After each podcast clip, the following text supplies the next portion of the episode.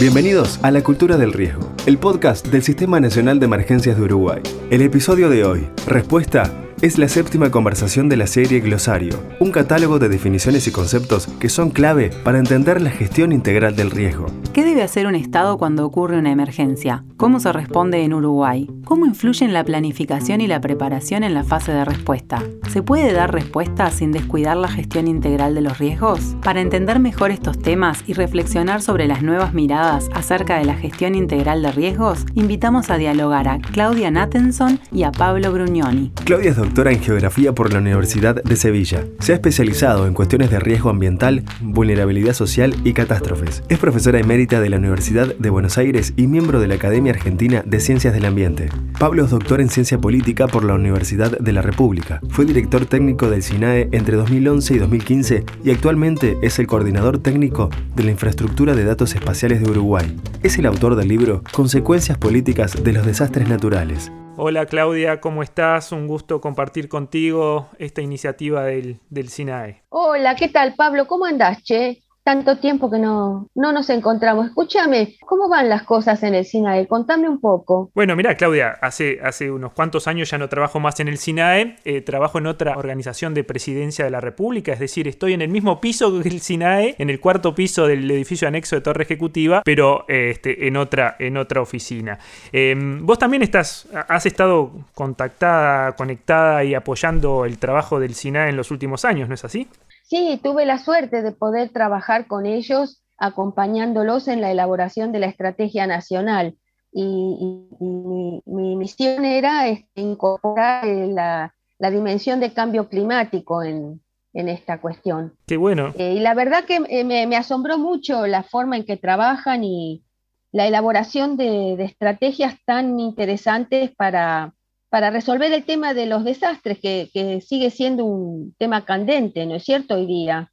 Eh, es interesante que, hayas trabajado en la planificación, Claudia, porque justo hoy nos convocaron para conversar sobre la respuesta, que son esas acciones que se toman cuando está por ocurrir un desastre, cuando está ocurriendo o en la etapa inmediatamente posterior para salvar las vidas de las personas, proteger el, el ambiente y los medios de sobrevivencia. Pero siempre se creyó o históricamente se creía que solo se actuaba cuando el desastre ocurría. Sin embargo, esa idea ha evolucionado y hoy tenemos muy fuerte el concepto de gestión integral del riesgo, que vos trabajas mucho, Claudia, ¿no es así? Sí, sí, por eso, viste, de repente cuando yo escucho la palabra respuesta, no pienso solamente en las acciones que hay que tomar en el momento del desastre, sino más bien que respuesta puede haber en, eh, respuesta es, es, contestar, y contestar qué? Contestar a cualquier aspecto que hace al ciclo o a la gestión integral del riesgo, ¿no? Por ejemplo, a mí me parece muy interesante para romper con ese encasillamiento solo en el momento del desastre que le dan a la palabra respuesta, eh, las nuevas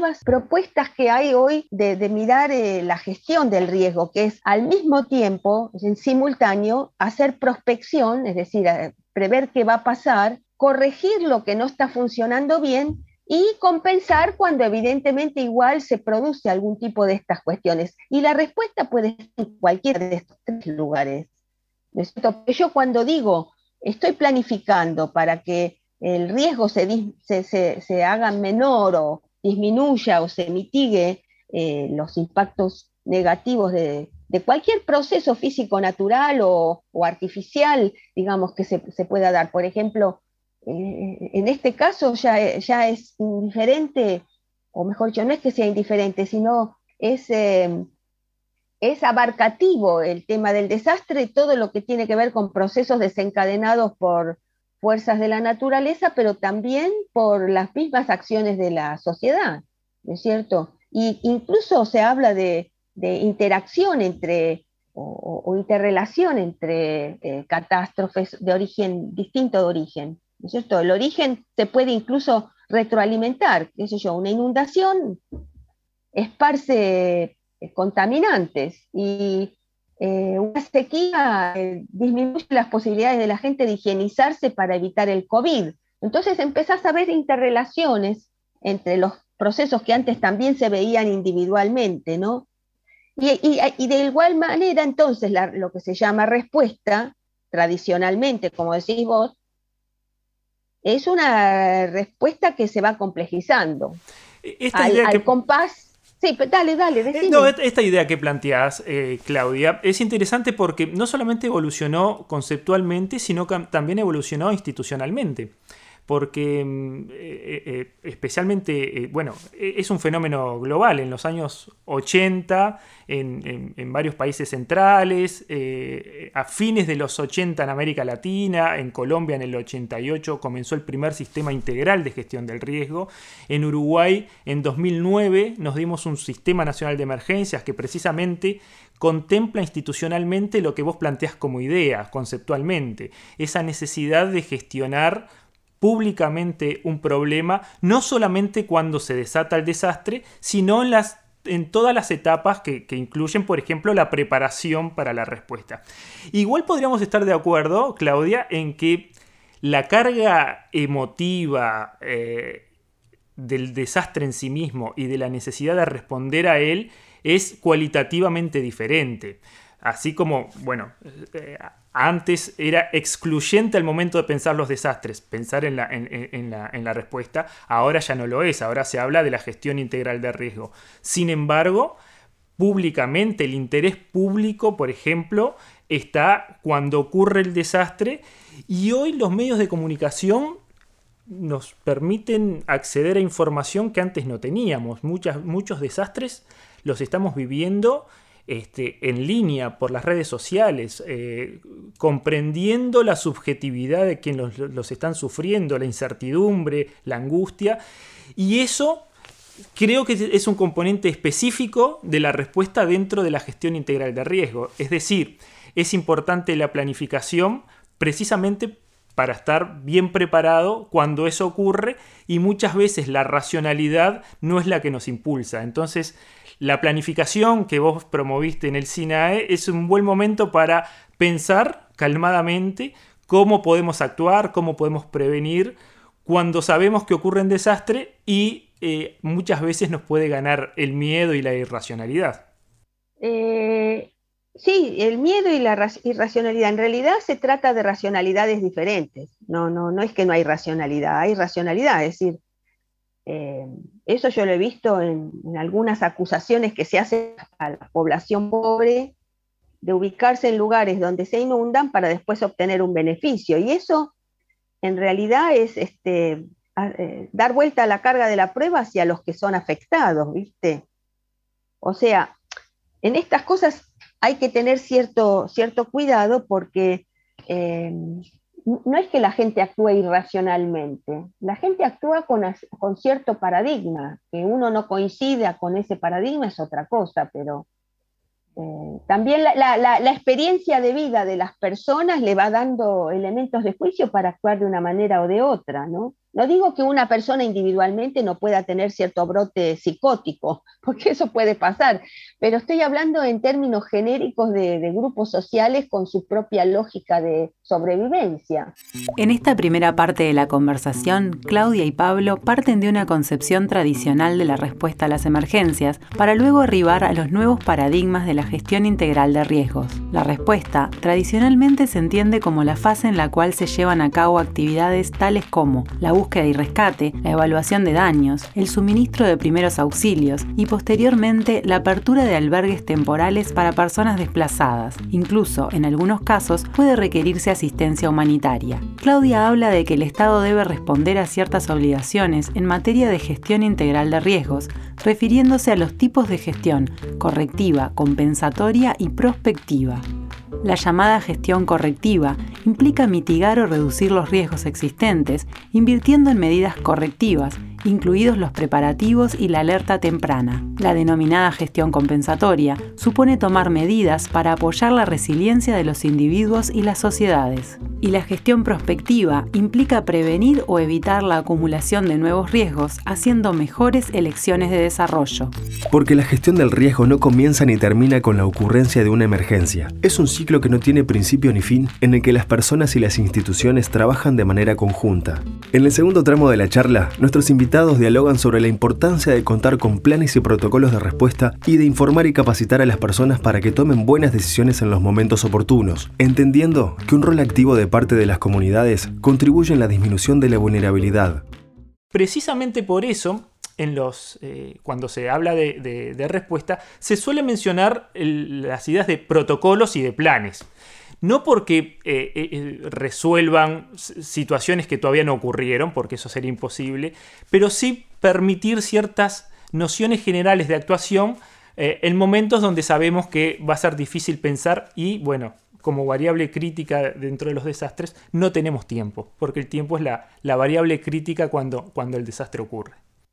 Bueno, entonces, este, sí, mira Pablo, yo este, eh, pienso que, sí, que está muy bueno eh, pensar en planes y protocolos, y son todas herramientas que, en realidad lo que hacen es bajar la incertidumbre porque implican una cierta capacitación de la gente. Ahora, eh, la, gente, la gente no es que no sabe lo que pasa, no es que están no son objetos en el territorio que hay que mover. La gente tiene una vida cotidiana y, han convivido con estos desastres y, por ahí si no reclaman más es porque no sienten que no tienen capacidad de agencia, que no, tienen respuesta a esto, pero justamente sería interesante que, estos planes y protocolos y esta preparación, que sería eh, la, la, forma de disminuir los impactos negativos, esté eh, vinculada a las características y tome en cuenta las características de cada grupo social con sus particulares vulnerabilidades y que, además esas vulnerabilidades implican también fortalezas, porque eh, eh, no es que la gente está inerme y no sabe nada de lo que pasa, la gente sabe bien lo que pasa en su territorio, lo que no tiene no son herramientas para poder para poder eh, responder a, estas situaciones o mejorar su, nivel de base para encontrarse más fortalecido frente al impacto. Entonces, eh, acá lo que hay es este, incluso convencer a la gente que ella es, la responsable de lo que está pasando. No es así. Si yo le, digo a la gente que no sabe o que o no le brindo herramientas para poder integrar esa gestión de riesgo de desastre, e, es evidente que siempre van a quedar en un rol pasivo. Y, no, la idea de la gestión integral de riesgo es que la gente no tenga un rol pasivo, que tenga un rol activo. Creo que es un... Eh, sí, decime. No, creo que es un tema bien interesante, Claudia, porque hay cierto, cierto límite que hay que marcar. Yo estoy absolutamente de acuerdo que hay que empoderar a las personas. Eh, especialmente en las etapas de gestión del riesgo, eh, eh, por ejemplo, para disminuir la vulnerabilidad, para compartir con ellos sus cosmovisiones y sus intereses, eso me parece especialmente bueno, y que tengan claro cómo actuar en casos de emergencia. Sin embargo, tenemos que pensar que un desastre es una situación donde, que supera las capacidades de respuesta instaladas. Por supuesto que de la comunidad, pero muchas veces también hasta del gobierno nacional, por eso se puede requerir ayuda humanitaria. Entonces, en esas situaciones lo que tenemos que tener es la capacidad de articulación, no solamente de actuación autónoma de esa comunidad, sino de coordinar todos los esfuerzos posibles, en muchos casos que, pueden ser hasta internacionales, para dar una mejor respuesta a una situación que comúnmente eh, es incierta en el sentido que uno no sabe la, dimensión, la evolución, y lo que sí sabe es que está generando daño a esa comunidad. Entonces sí creo que es importante empoderar a las comunidades, que sean ellas las que definan sus estrategias de disminuir la vulnerabilidad, sus estrategias de preparación comunitaria frente al riesgo. Sin embargo, al momento de la respuesta, lo que se tiene que contemplar es la capacidad de articulación de esfuerzos que pueden ser comunitarios, de gobiernos locales, departamentales, nacionales e incluso con ayuda internacional. Y eso, y ahí creo que los, protocolos adquieren y, planes adquieren una relevancia especial. Pero me parece bien interesante tu perspectiva de eh, poner en el centro a la comunidad. Pero con esa, con esa pequeña aclaración, al momento de la respuesta, es, los centros muchas veces eh, divergen y lo que es necesario es tener una capacidad este, de decisión unificada y muchas veces esa capacidad de decisión, bueno, eh, eh, comúnmente la llevan las autoridades departamentales y nacionales. En el, caso del Sistema Nacional de Emergencia, este, son los comités departamentales y la Dirección Nacional del, del SINAE. Sí, Pablo, mira, eh, eh, por eso a mí me parece tan interesante el, sistema uruguayo de, atención de prevención de desastres, porque eh, tiene, tiene puesta las fichas en, en, los distintos lugares donde se produce esta coordinación que vos llamás. Y lo que sí me parece que falta y que habría que incentivar es el trabajo en red porque la coordinación sola no funciona, eh, tiene que tener respuesta de, los actores, ¿no es cierto? Pero claro, este es un tema que da para mucho, ¿no es cierto? claro que sí. Este, así que si querés nos encontramos otro día. La tenemos que seguir, Claudia, definitivamente. Creo que quedaron más preguntas que respuestas y eso, eso es bueno.